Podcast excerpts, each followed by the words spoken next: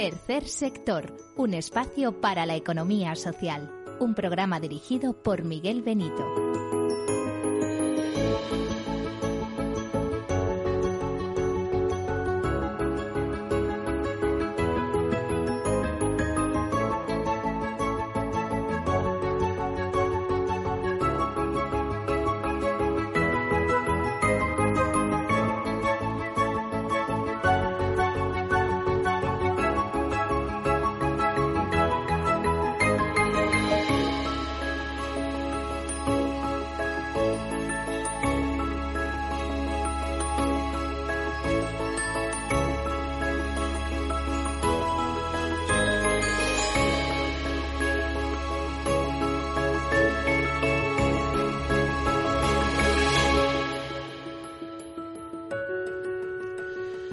Hola, buenas tardes. Bienvenidos, bienvenidos a este programa, este tercer sector, el programa de las asociaciones, de las fundaciones, de las ONGs. Ya saben, como siempre les digo, que para ser ONG hay que ser antes asociación o fundación. También decirles que ese sería el tercer sector social. El tercer sector es mucho más grande. El tercer sector también son pues, las mutuas, las mutualidades, las cooperativas, otras formas de, de, de asociación. Eh, empresarial, digamos, ¿no? Eh, pero siempre en una economía basada de, en personas, eh, una economía de personas para personas, eh, una economía, eh, ¿cómo les diría?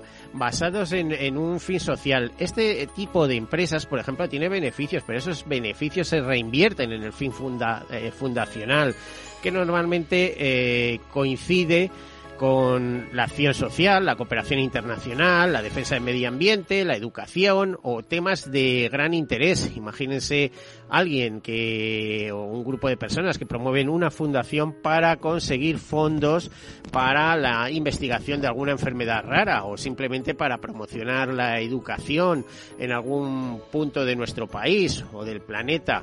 Eh, decirles que también tercer sector es un sector relevante, es apenas, bueno, alrededor del 10% de la economía, les va a parecer mucho, pero miren, eh, la Confederación Española de Empresas de Economía Social, CEPES, tiene más de 40.000 empresas asociadas, tiene mmm, que dan trabajo a más de 2 millones de personas, 13 millones de personas en toda Europa.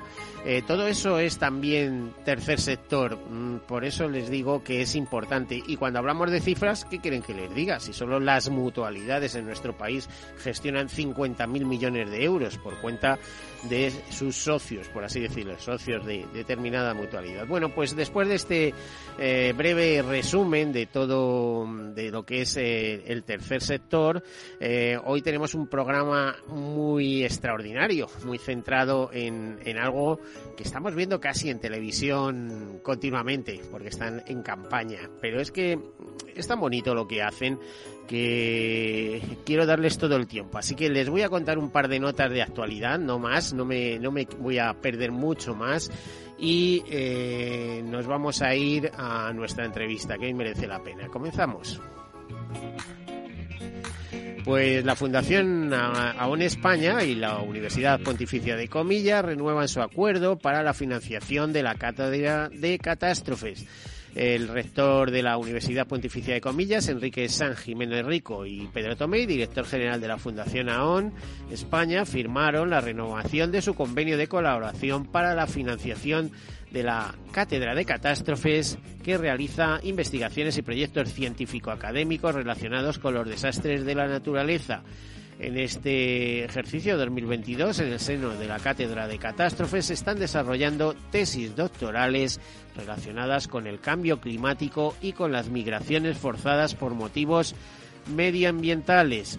Además, comillas, a través de su WIN, formará parte del Comité Científico del Barómetro Anual de las Catástrofes de Fundación AON España y colaborará en la elaboración de los índices y mediciones de vulnerabilidad, así como en la validación académica de las investigaciones de dicho barómetro. Bueno, y decirles que la Fundación SM llevó la magia de la lectura a los niños y niñas de Cañada mmm, Real. Eso mediante el programa de lectoescritura Escribir como lectores de una obra literaria, por supuesto, que tiene como objetivo desarrollar acciones que potencien, a través de la escritura y la lectura, una relación constante con la literatura en niñas, niños y adolescentes de Iberoamérica, con especial atención a aquellos que viven en situación de vulnerabilidad. En el caso de España, este año, gracias a la colaboración de Cruz Roja, el programa eh, ha llegado a los niños y niñas de, de Cañada Real en Madrid, que han disfrutado de la obra Ojo de Nube, eh, cuyo autor, Ricardo Gómez, eh, se les piensa acompañar en la última sesión de esta obra que se celebrará pues el próximo lunes el 31 de enero una nos dicen desde Fundación SM que una obra tiene tantos escritores como lectores y tantas reescrituras como el número de veces que estos que estos la leen. Esta es la idea que dio origen al programa Escribir como lectores de una obra literaria, un programa lanzado por Fundación SM y que propicia que los chicos y chicas participantes sean miembros activos de una comunidad de lectores y escritores de literatura en sus respectivos aulas bibliotecas. Bueno, y decirles eh, cómo ha ido ese programa en cifras. Pues han participado 55.237 niñas, niños y adolescentes, 2.514 mediadores formados, todo esto a lo largo de 12 años, 648 instituciones convocadas, y 49.830 ejemplares de obras literarias entregadas por Fundación SM, que es una institución educativa sin ánimo de lucro que trabaja para que, a través de la educación y la cultura, ninguna niña o ningún niño se quede atrás. Bueno, pues ese es el objetivo. Como les voy a preguntar a nuestros asistentes, cuál es el objetivo de Fundación Mafre, porque tenemos hoy con nosotros al director general de Fundación Mafre y esto es un lujo, esto no podemos decirlo todos los días. Julio Domingo, buenos buenos días. Hola Miguel, buenos días, muchas gracias. Pues muchas gracias a ti. Teníamos pendientes desde hace dos, tres años, acuérdate, un especial monográfico sobre vuestros voluntarios. Y cómo no, eh, hoy en día pones la tele y ¡pum! Ahí tenemos eh, os tenemos hablando de los voluntarios, que me consta que son muchos, bien avenidos y muy voluntariosos. No sé si es verdad todo esto que digo. Pues, pues sí, efectivamente. Esto, pandemia por medio, eh, habíamos hablado de, de, un día tratar el tema de los voluntarios, porque la verdad es que, mm, eh, haciendo un chiste, es una raza excepcional. los voluntarios siempre dicen que reciben más de lo que dan, pero la verdad es que en sí mismos son personas maravillosas y que el único que los mueve es eh, hacer cosas por los demás. Eso se llama retorno emocional, ¿eh? Y al final, bueno, es un salario, digamos, casi casi en especie. Es decir, el estar felices. Tenemos aquí algún voluntario que nos lo explicará personalmente, pero me temo que es así. O sea, cuando ayudas a los demás, eh, siempre queda algo bueno, ¿no? Yo muchas veces, fíjate, Julio, me pregunto, ¿qué tendrán los inspectores de Hacienda que siempre tienen que llevar malas noticias y sacarle el dinero a la gente y demás? Esta gente luego a su vez serán voluntarios para seguro que sí, aportar alimentos o aportar otra cosa. en fin. Seguro que sí. Son cuestiones, tú, fíjate con lo, como, como tenemos el país, eh, que, que, que, está dopado como aquel que dice de problemas mentales por este puñetero eso y tal. Eh, bueno, una forma de darte cuenta que que bueno, que, que, valemos para algo es darte a los demás, no sé cómo te, te diría, es decir, ayudar, y hay mucha gente que necesita ayuda. Sí, así es. Eh, a ver, el, el voluntario es como, como, el brazo armado ¿no? de una fundación, de una ONG, eh, y al final es, el, es la cara eh, que lleva y la cara que da las personas. Muchas veces no, no es solo dar una necesidad material, sino la necesidad emocional a veces es mucho mucho más fuerte ¿no?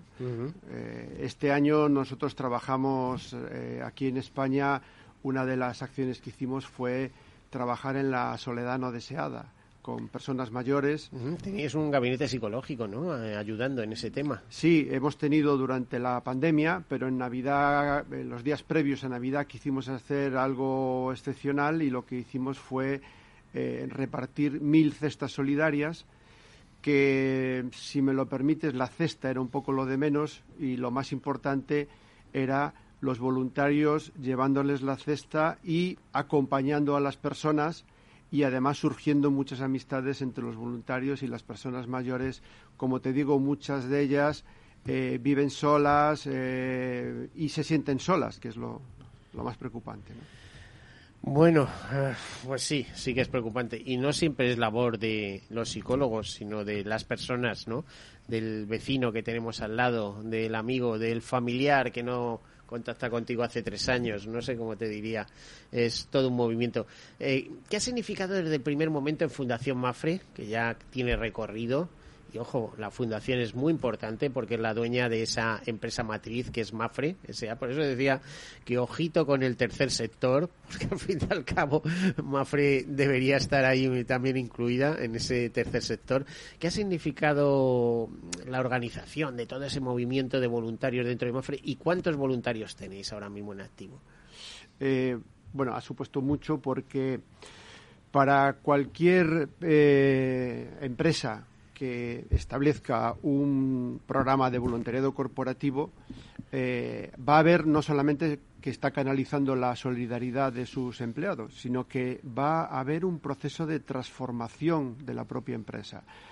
Eh, sus equipos eh, se cohesionan más, las personas están muchísimo mejor anímicamente, hay un sentimiento de grupo increíble y además el, ese esa de pertenencia, de pertenencia y esa retroactividad que tú decías de, eh, de, que se llevan los voluntarios, que es su, su paga emocional, como decías, de, de, haber contribuido a la sociedad.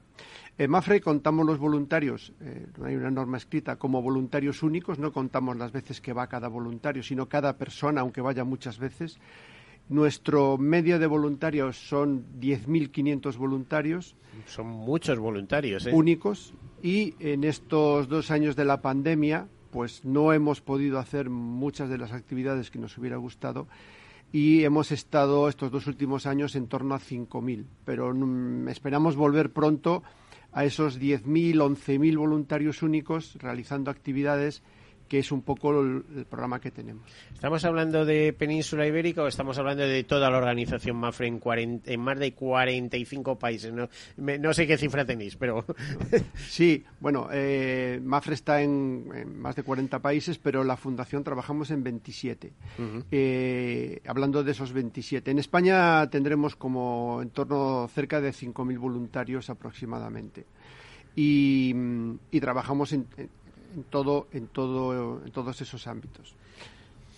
Si me lo permites una cosa, ahora está permitido. Si yo lo que quiero es conocer la fundación, pero no eh, conocerla a través tuya, pero no, no yo. Quiero que lo conozcan nuestros oyentes, ¿no? No, una cosa más, hablando del voluntariado, es que hemos dado un paso más después de todo este tiempo y ahora hemos abierto un programa para ayudar a empresas a eh, desarrollar, su... voluntariado corporativo.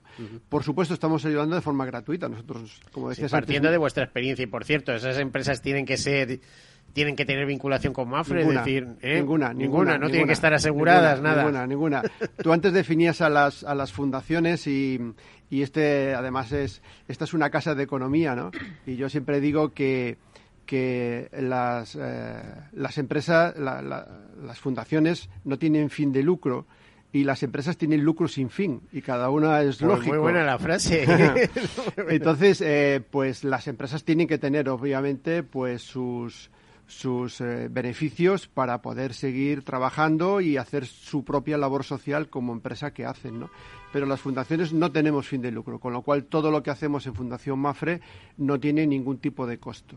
Y creemos que es parte de una de, nuestra misión. Hemos trabajado durante todos estos años para tener desarrollado una experiencia, un programa hablando de un programa, incluso un programa informático para, gestionar todo esto, los voluntarios, las actividades, eh, la formación de los voluntarios, que acudan las actividades con, respaldados con un seguro por si les pasa algo a ellos o ocurre cualquier cosa. O sea, toda una serie de programas que nosotros ahora mismo estamos empezando a ofrecer a otras entidades para que lo puedan desarrollar igual que nosotros. Bueno, tú que conoces el mundo fundacional muy, muy de cerca, por este programa cada dos por tres tenemos a la gente de la Asociación Española de Fundaciones.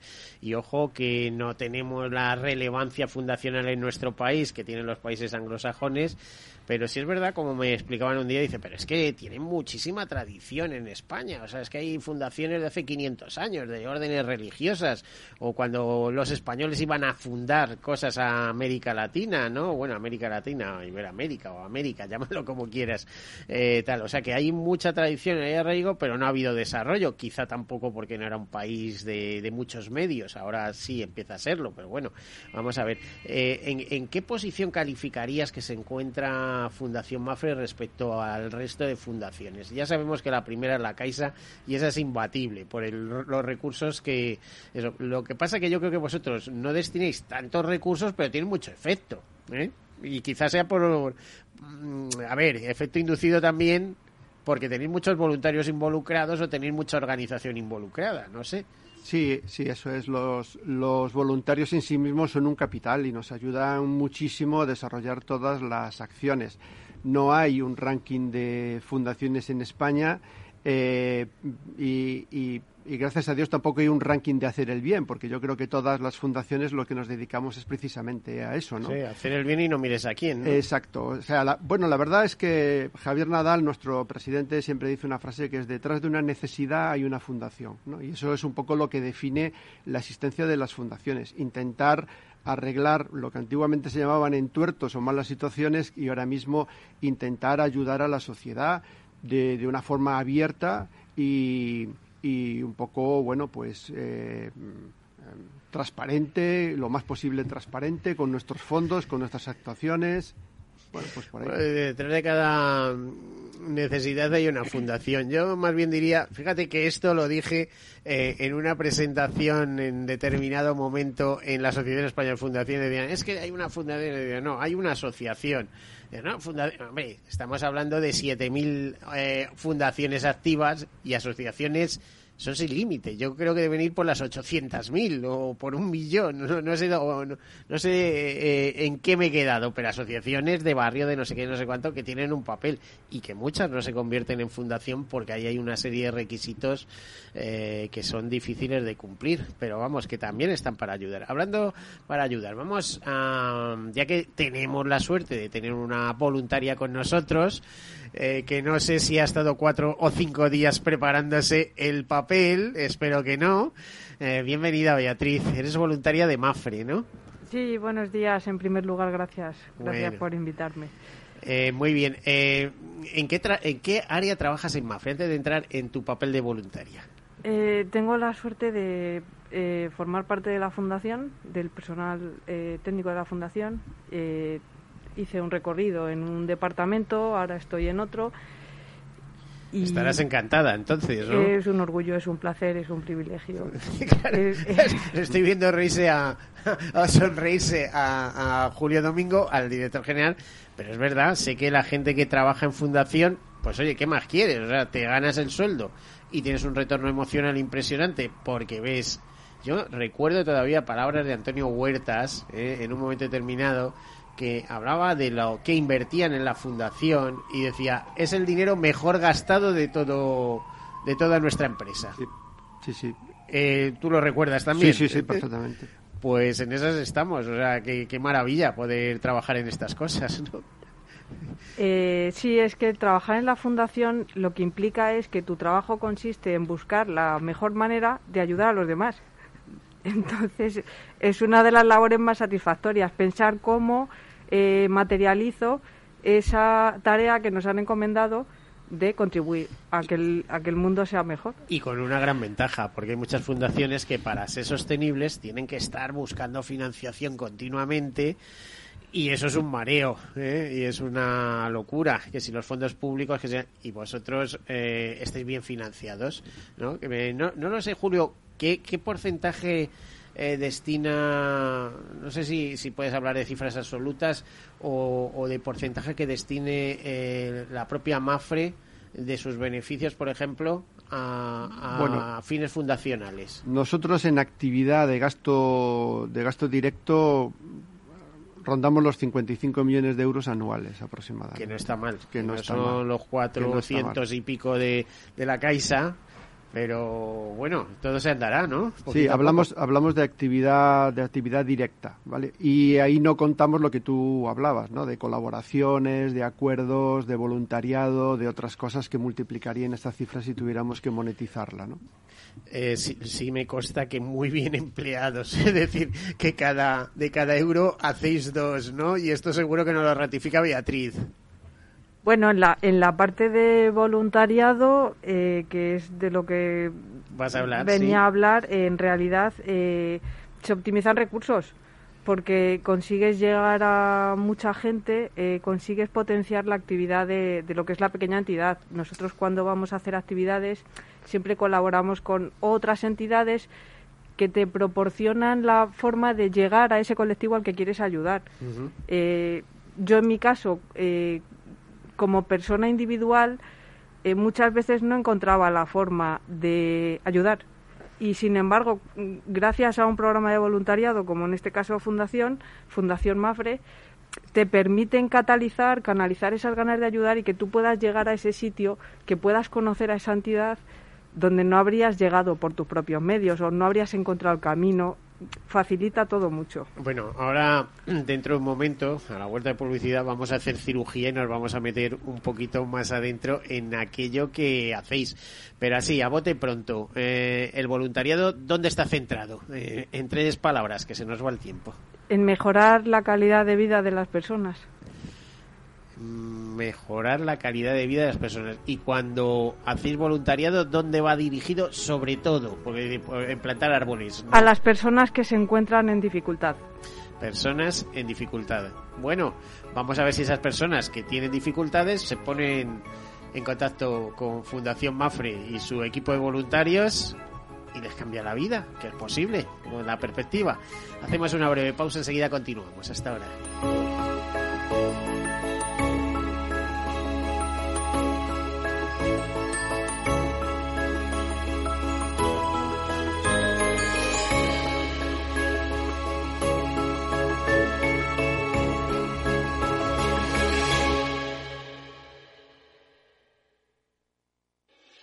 Paraguay, un destino por descubrir. Historia, arquitectura, cultura, las misiones jesuíticas y el camino franciscano se destacan por su valor arquitectónico, los retablos de las iglesias, la belleza de sus artesanías, las tallas de arte sacro en madera y las magníficas piezas de arte barroco guaraní. Descubre un destino que te enamorará. Paraguay, solo para vos.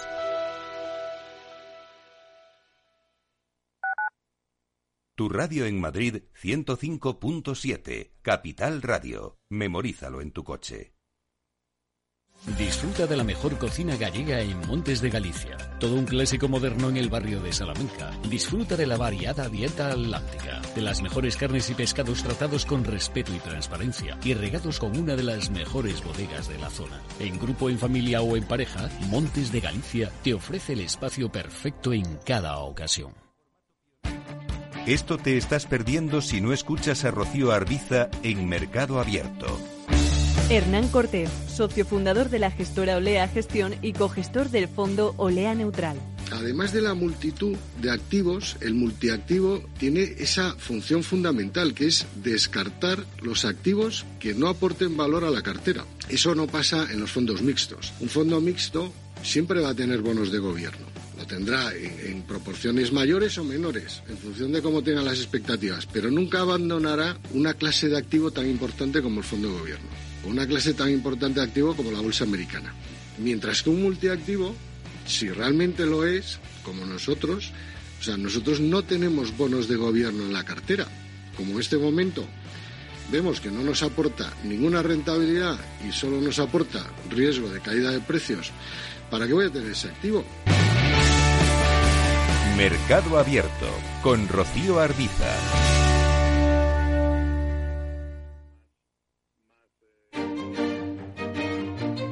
Valor Salud. Tiempo de salud. Su actualidad, sus personas, sus empresas. Todos los viernes a las 10 de la mañana en Capital Radio, con Francisco García Cabello. Capital Radio. Siente la economía.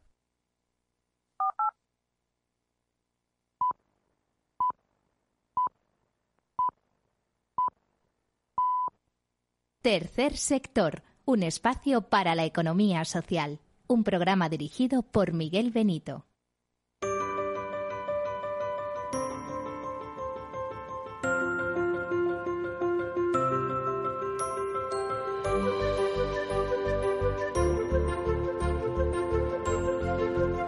Pues aquí continuamos, hoy hablando de Fundación Mafre con su director, con Julio Domingo, y de manera muy especial con su área de voluntariado. O sea, cifras eh, verdaderamente importantes, 10.500 voluntarios únicos.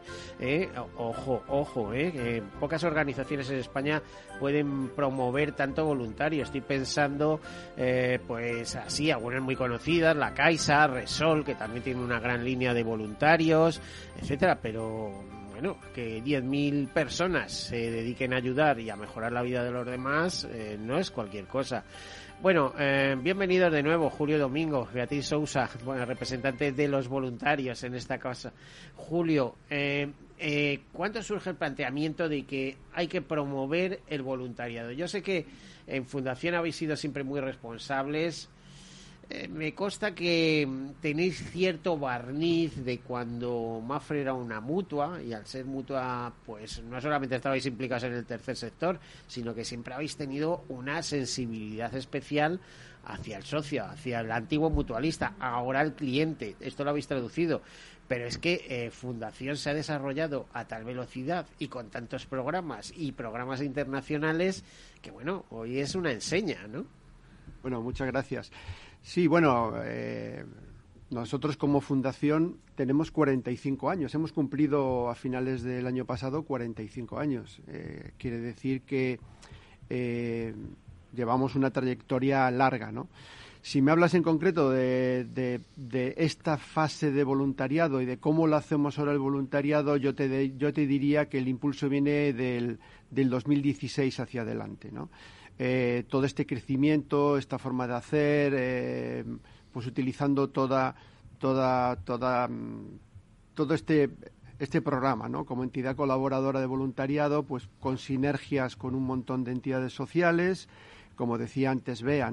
Eh, buscando actividades constantemente, realizando actividades constantemente, con toda la gestión de estos voluntarios que gestionarlo, gestionar las actividades, ofrecerles las actividades, que ellos se apunten, que después esté preparado cuando lleguen las actividades, eh, que esté preparando, bueno, son muy diversas, como tú decías, es muy distinto limpiar una playa que ir a un comedor social a, simplemente a la línea de comida o acompañar a una persona mayor al médico o acompañar a un enfermo o, un tema de nutrición puro y duro. Eh, pues bueno, pues todas estas tienen una preparación importante detrás y, tienen una logística y todo eso conforma un programa, eh, un programa complejo, más complejo de lo que parece, pero que al final, pues eso, eh, redunda en, algo muy satisfactorio para nosotros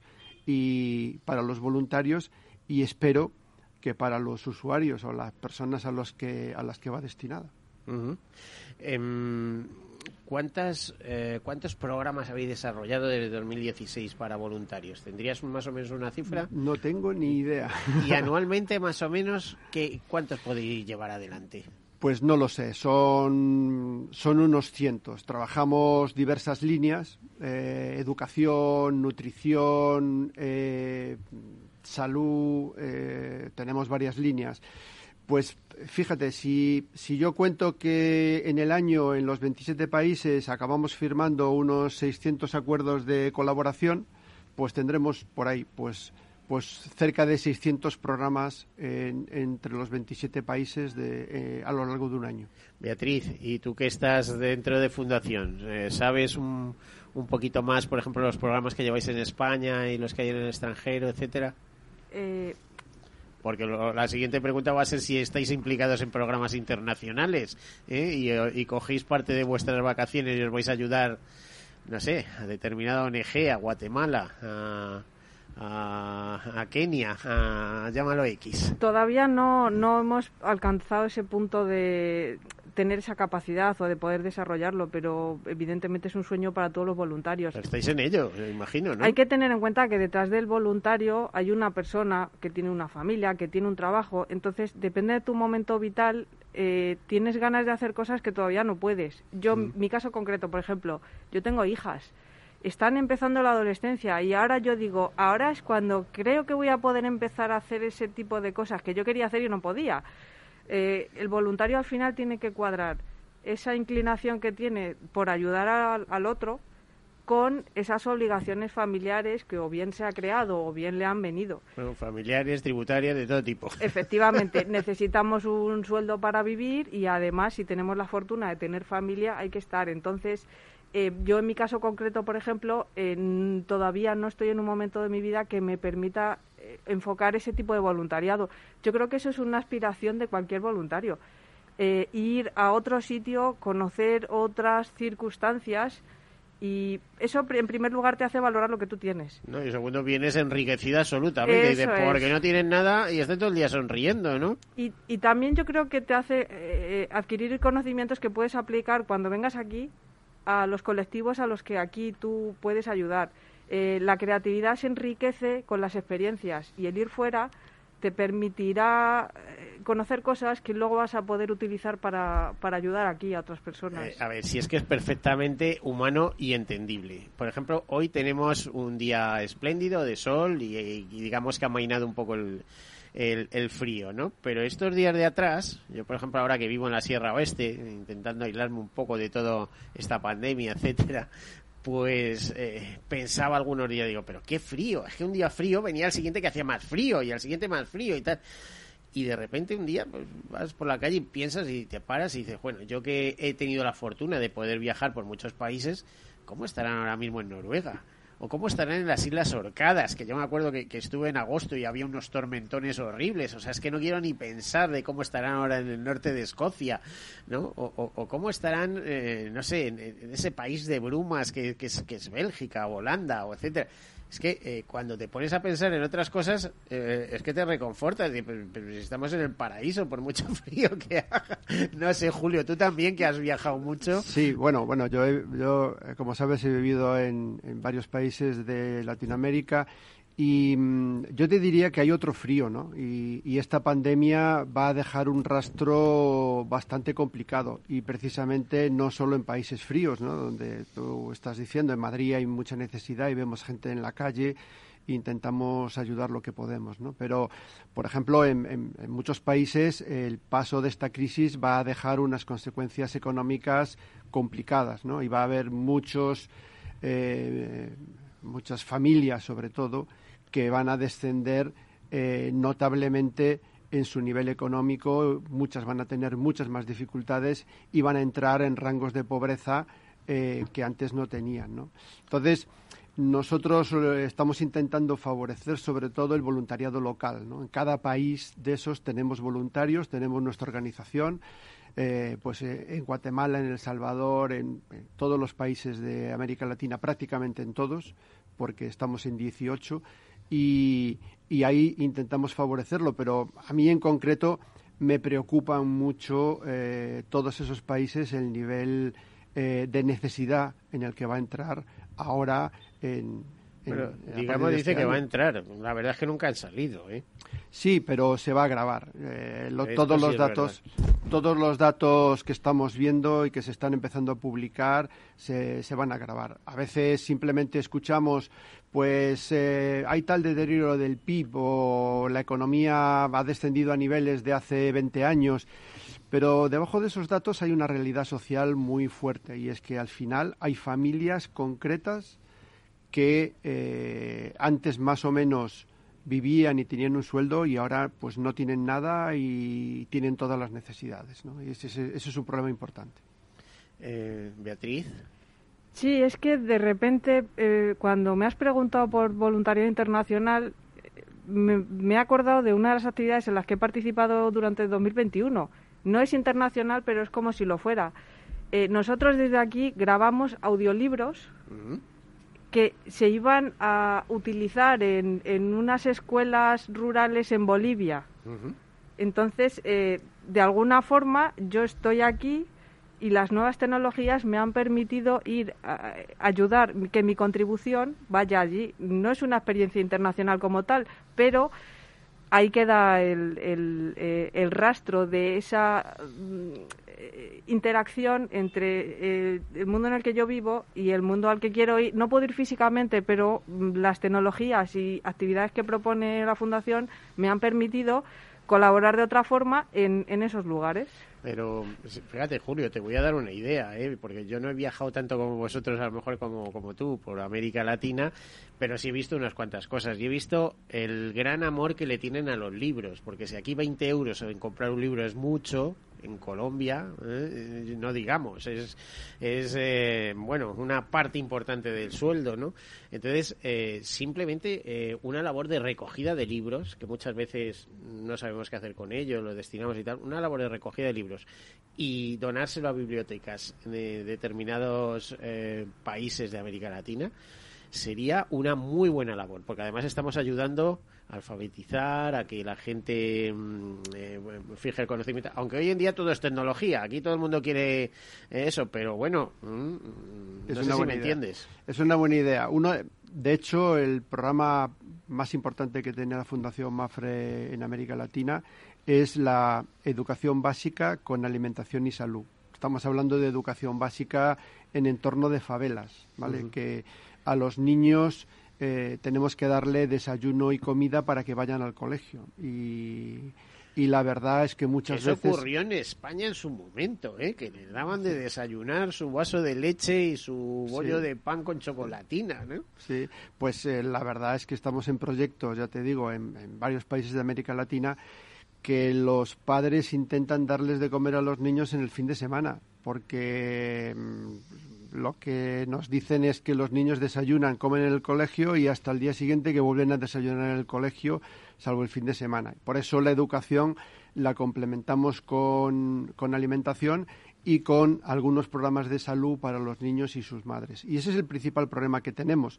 Con lo cual, a eso eh, ayudar con, con libros, con audioguías educativas, con cualquier recurso, pues es muy fácil. Como te digo, tenemos eh, algo más de 100.000 niños en América Latina en este momento que dentro de un, de un rato por el cambio horario van a ir al colegio y dentro de una horita o dos empezarán a tomar su desayuno por la mañana, su vasito de leche, como dices tú. Y además, eh, 100.000 niños que al final es una gota en el mar, porque seguro que necesidad inmensas, ¿no? Sí, Las sí, necesidades sí, incontables. Cuando antes hablabas del dinero o de los recursos, eh, nunca son suficientes. Bueno, en economía ya sabes que los recursos siempre son escasos, ¿no? Como se dice.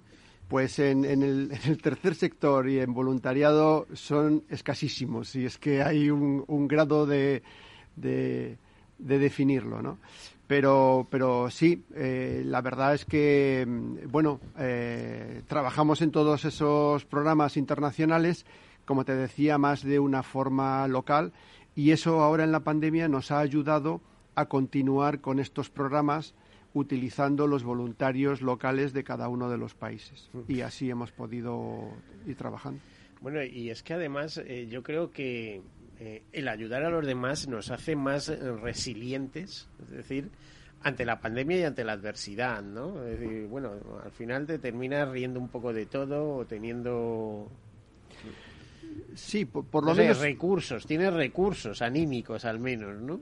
por lo menos Miguel no caer en la desesperación, ¿no? Eh, tan fácilmente y, y intentar esto ayudar en todo lo que puedes y, y bueno y, y saber a- al final darte un golpe de realidad que es importante para un poco saber dónde estás.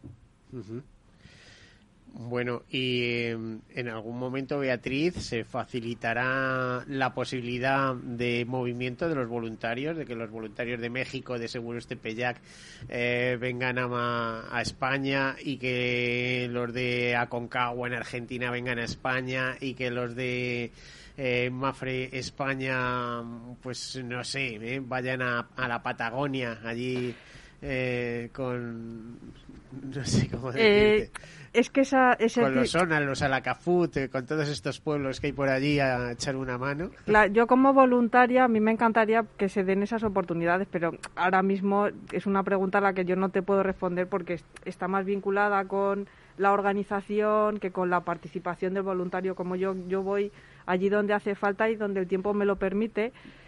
No, mm, ahora mismo yo no te puedo responder a eso. Me encantaría poder decirte sí, al año que viene va a ser así. A ver, pero- Oye, y déjame echarle una mano. Sí, sí, venga. Eh, a ver, no, es un tema, es, es un tema también de recursos. Eh, o sea, un viaje a América de un voluntario sin más eh, gastaría muchos recursos que podríamos emplear allí mismo en educar a muchos más niños. Pero sí es cierto que se necesitan voluntarios o técnicos para implementar programas, para implementar la organización y poder ayudar en cada, un en cada sitio, ayudar a las escuelas donde estemos a que las escuelas esto se organicen y que sean eh, eficientes en la comunidad en donde están. Eso sí se mandan voluntarios, pero son muy específicos para desarrollar porque solo el voluntariado de ir entre el gasto de ir y la residencia y demás eh, pues se- sería ineficiente en cuanto a recursos y tenemos nuestros voluntarios eh, locales, los voluntarios de la fundación que están en el país que también están para ayudar. Em, Julio, em, ¿de dónde surge la idea de lanzar una campaña hablando de Mafre, imagen Mafre, marca Mafre, pero a través de los voluntarios, digamos, eh, sacando a relucir el, el alma, el corazón de los voluntarios, que es un poco con lo que vibráis también? Sí, pues es un poco esto, es esparcir la, esparcir la solidaridad, ¿no? Y, y hablar de la... Así va a ser la solidaridad mercantilmente organizada, ¿eh? Como decía no, no, no. Eugenio Prieto, nuestro catedrático de actuariales. No, no, no. Nosotros tenemos claramente diferenciado y totalmente diferenciado lo que es la fundación, que como te decía, trabaja sin ánimo absolutamente de lucro y separada de negocio por programas abiertos a la sociedad. Y otra cosa es eh, la empresa Mafre, que tiene sus programas sociales, tiene su departamento de responsabilidad social corporativa, sus normas éticas y su labor eh, que realiza en sí misma. ¿no? Nosotros actuamos directamente como una fundación, como una entidad pura del tercer sector y trabajamos un poco por los demás. Y entonces hemos hecho esta campaña de difusión, que no es publicidad, es difusión, poniendo el valor el voluntariado en unos momentos tan difíciles como estos. Lleva algo implícito que es reconocer también esa labor de los voluntarios, pero sobre todo esparcir la gratitud y la gratificante que es ayudar a los demás. Y por eso hemos hecho esta difusión, eh, repito, que no que, que lo que habla más es de la esperanza de vida, por eso es, un, eh, es, es una pieza que empieza diciendo si hemos perdido la esperanza en nuestro mundo y ya buscamos, ya está de moda, ¿te acuerdas? Buscar mundos en Marte y en otros sitios para irse. Y nosotros lo que decimos es que nosotros confiamos en la gente, confiamos en este planeta y por eso estamos trabajando por este planeta. Si no confiáramos por la gente y por este planeta, pues nos sumaríamos a buscar otro planeta y otra vida en Marte. Pero Te puedes sumar, pero los medios técnicos hoy por hoy no lo permiten, ¿eh? Bien, Así que pero- todo se queda en ciencia ficción. Sí, pero esa, es- esa es un poco la alegoría, ¿no? El jugar con eso un poco para, para poner de manifiesto esta solidaridad y este trabajo de los voluntarios que, ojo, hace la fundación, pero es un guiño a los que hace a los, voluntarios que tiene la fundación y otros muchísimos voluntarios que hay en otras instituciones, en otras entidades que pueden ser fundaciones, asociaciones, y uno que nunca se habla, y tú lo nombraste antes y me quedó muy grabado, que son los voluntarios silenciosos, que es el vecino de esa persona mayor que lo ayuda, eh, esa persona que ayuda a una persona mayor ahora que están los pobres tan desconectados digitalmente de muchas cosas que tienen que hacer. Esos voluntarios silenciosos también cuentan. Son muchas veces cuidadores personales, ¿eh? que no, no reciben una retribución, no reciben nada, pero bueno, anímicamente ahí echan. También tienes un momento de desesperación, ¿eh? Me consta. Beatriz, eh, ¿de qué eh, eh, ¿de qué actividades estás más satisfecha en los años que lleves de voluntaria? Que no sé cuántos son, pero que eh, a lo mejor ha sido repartir comida o estar eh, haciendo cualquier otro tipo de actividad. A ver, cuéntanos. Eh, a mí me despierta en especial Sensibilidad. Sí, digamos que me remueven algo por dentro. Mm, Curiosamente, las que son con discapacidad. yo recuerdo que la primera actividad que yo hice hace, no sé, casi 10 años, era con discapacidad y curiosamente la última a la que he ido de forma presencial también era con, con discapacidad, con, con, personas con discapacidad, en este caso intelectual. Entonces, eh, aparte de, ayudarles, eh, en este caso, por ejemplo, eran cuestiones de mantenimiento de las instalaciones donde desarrollan sus, sus talleres ocupacionales, eh, aparte de contribuir a que sigan teniendo esas oportunidades, a que ellos puedan eh, adquirir habilidades que les permitan para insertarse en puestos de trabajo, eh, te da un golpe de realidad y, te, te hace, mm, es que no sé cómo explicarlo, te hace valorar te hace valorar aquello que tú, para ti es normal y sin embargo es un privilegio que es conservar todos los sentidos, tener una autonomía plena. Entonces esas, si bien es verdad que yo no les voy a cambiar la vida, porque es así, cuando yo les ayudo a restaurar una zona donde ellos trabajan, no les voy a cambiar la vida. Pero a ellos les hace tanto bien compartir tiempo y que se les que se les entienda, que, que los demás veamos eh, qué hacen, cómo viven, cómo se esfuerzan. A mí esas son las que más eh, me remueven. Los comedores sociales son necesarios, pero y que más que nunca ¿eh? además sí eso es o sea es con lo que decimos en nuestro país tenemos una pobreza que se va cronificando como tú decías decíamos América Latina pero aquí no sé, yo ayer mismo pasaba por el reparto de un almacén de alimentos y demás y se te pone la carne de gallina de ver que la gente tiene que acudir a eso para... Sí, yo estuve en el Pato Amarillo, que es una asociación que es aquí, eh, trabaja en Madrid, en la zona de Villaverde, y nos han de hecho la primera actividad después del confinamiento estricto la hice allí con ellos que eran preparar lotes de alimentos. Y ellos lo que nos decían es que de, de prepandemia a justo después del confinamiento habían multiplicado por 100 las familias que acudían a ellos a, recibir comida. O sea no pedían otra cosa nada más que comida para alimentar a sus hijos. Entonces esas son necesarias. Eh, pero a mí por alguna cosa que no puedo explicar a mí me remueve mucho más porque al final el tener que pedir comida es una condición, es, más circunstancial. Es decir, eh, hay posibilidades reales de que yo encuentre un puesto de trabajo, o sea, hay algo en lo que yo puedo hacer. Sin embargo, cuando tienes una limitación eh, que no tiene una solución tan fácil, eh, ese optimismo, esa forma de seguir adelante, es lo que te da esa sacudida y te pone en tu sitio y te dice, ojo, que tienes una suerte que, que, no sabes lo que tienes hasta que ves estas cosas. Cuando tienes ingresos fijos y además puedes dedicarte a los demás, ¿qué más quieres? Eso, por, ¿Eh? eso me refería, que lo otro es, digamos, circunstancial. Un comedor social, si todo va bien, se acaba corrigiendo porque esa persona encuentra una fuente de ingresos. Sin embargo, el otro trabajo es bastante tiene un recorrido más largo, necesita y mucho punto, más. ¿eh? que tenemos muchos trabajadores pobres, que es otro de los problemas que hay en este país, ¿no? O sea, eh, fíjate en Madrid dice, bueno, el salario mínimo empieza a ser eh, digno y demás, pero si es que te cuesta una habitación 400 euros, una habitación, no te digo ya un piso para poner para tener una familia, puedes tener un salario, pero es que no da, no da. nosotros como voluntarios también hemos hecho actividades de gente que sabe de recursos humanos eh, ayudar a personas, hacerles mentorías individualizadas. Eh, yo no participé en esa actividad porque no es mi perfil, pero sí decirle, te voy a dar las herramientas para que aprendas a encontrar trabajo.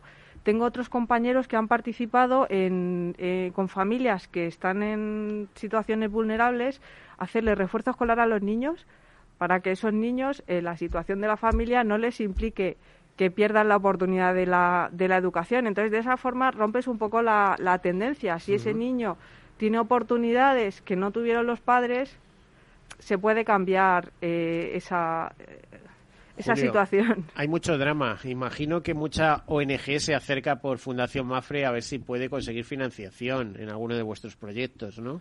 Sí, tenemos eh, un programa que se llama Se Solidario, en el que ayudamos todos los años a, muchas asociaciones en España. Eh, estamos hablando de que asociaciones ONG de pequeño tamaño, que son las que nosotros ayudamos y colaboramos con ellas, pues el año pasado eh, en este programa ayudamos a más de 90 eh, instituciones por todo, por todo el país. Y cuando podemos las involucramos en nuestros programas de voluntariado y también eh, les ayudamos eh, a veces económicamente y a veces con otros recursos que no son económicos pero que necesitan. Pero sí, efectivamente. Y oye, me ha gustado mucho lo que ha dicho Bea porque una de las cosas especial una de las cosas que a mí por ejemplo me gusta es el tema de las segundas oportunidades ¿no? Pues sí, a veces nos cambia el destino. Desde luego, a mucha gente el destino le cambia a partir de la educación. ¿no? Hay, eh, puedes tener suerte, pero es, yo creo que es la baza, ¿no? la suerte, que la buena suerte ya sabes que hay que buscarla. Eso es, y si te proporcionan la oportunidad y tú quieres hacerlo, eh, podrás tener opciones. Si tú quieres, pero no hay ese apoyo, pues lo tienes mucho más difícil. No, además es que te metes en un, en un núcleo, en un grupo, en tal, que no te permite crecer en el sentido de que no ves más allá, ¿no? Que piensas que tu horizonte está limitado y romper con eso tiene que venir alguien de fuera y decir, oye, tú puedes, si quieres, puedes, ¿no? En fin, complicado. Te iba a decir, eh, Julio, que lo que pasa que cuando hablamos de dinero, seguro que en, en Iberoamérica eh, pequeños proyectos pueden suponer mucho. Cuando digo suponer mucho, quiere decir que con poca financiación se pueden hacer muchas más cosas, ¿no? Porque se parte de, unos estándares eh, más bajos, ¿no? De, nivel social y esto. Sí, también la necesidad es más grande. Hay cosas que son, entre comillas, mm, más baratas de hacer, o, pero, pero hay otras que no. Eh, fíjate que nosotros, uno de los proyectos que más me gustan es, por ejemplo, proyecto de galleta nutricional que estamos haciendo ahora para suplementar la alimentación de ¿Habéis hablado con Gullón de eso? no, lo hacemos con el grupo Siro, que ha desarrollado la galleta nutricional y lo que estamos precisamente es llevando eh, esa galleta para complementar la a nutrición. es una galleta que tenemos en Ávila o aquí o en Segovia en una fábrica de Grupo Siro o algo de esto. Es que eh, yo creo que tuvimos un programa aquí dedicado a esa galleta que además se me quejaban, decían, es, y digo, bueno, y eso lo puedes llevar por todo el mundo. Y dice, no, pero es que Naciones Unidas, UNICEF y tal, tiene acuerdos ya con empresas francesas tal y eso es muy difícil de romper. Bueno, te adelanto que ya lo estamos llevando a dos países de América Latina nosotros. Pues muy bueno, porque 100 gramos es el 50% de los aportes que necesita un niño. O sea que... Bueno, a ver si un día consigo probar una galleta de esas que debe ser la galleta maravillosa. Muchísimas gracias por estar aquí con nosotros, se nos acaba el tiempo. Eh, Beatriz Sousa, muchas gracias, representante de los voluntarios de Mafre. Sigue. Gracias a vosotros. Necesitamos mucha gente como tú.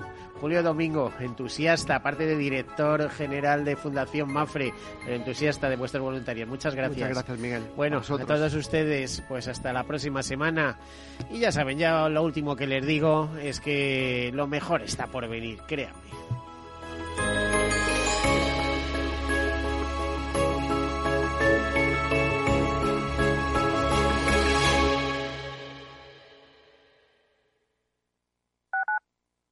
Escuchas Capital Radio, Madrid 105.7, la radio de los líderes. En el restaurante Gaztelubides somos rigurosos con la selección del producto para crear recetas imaginativas que acompañamos de una bodega generosa y brillante y de nuestra magnífica terraza durante todo el año. Restaurante Gaztelubide, carretera de La Coruña, kilómetro 12200, La Florida. Teléfono 91 372 8544. Una recomendación del programa gastronómico Mesa y Descanso.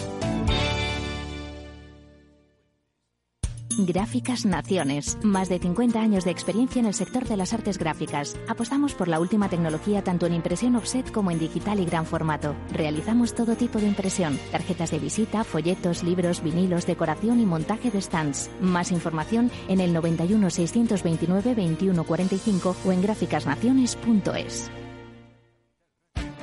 Esto te estás perdiendo si no escuchas a Rocío Arbiza en Mercado Abierto.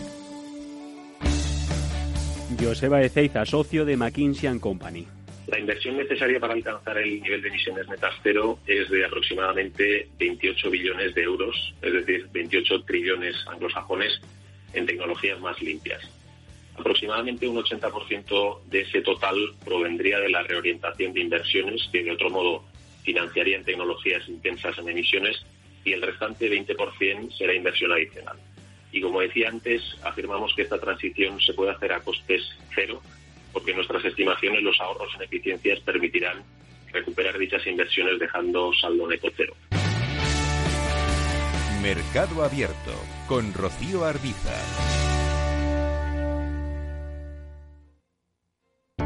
Para personas inquietas, Capital Radio.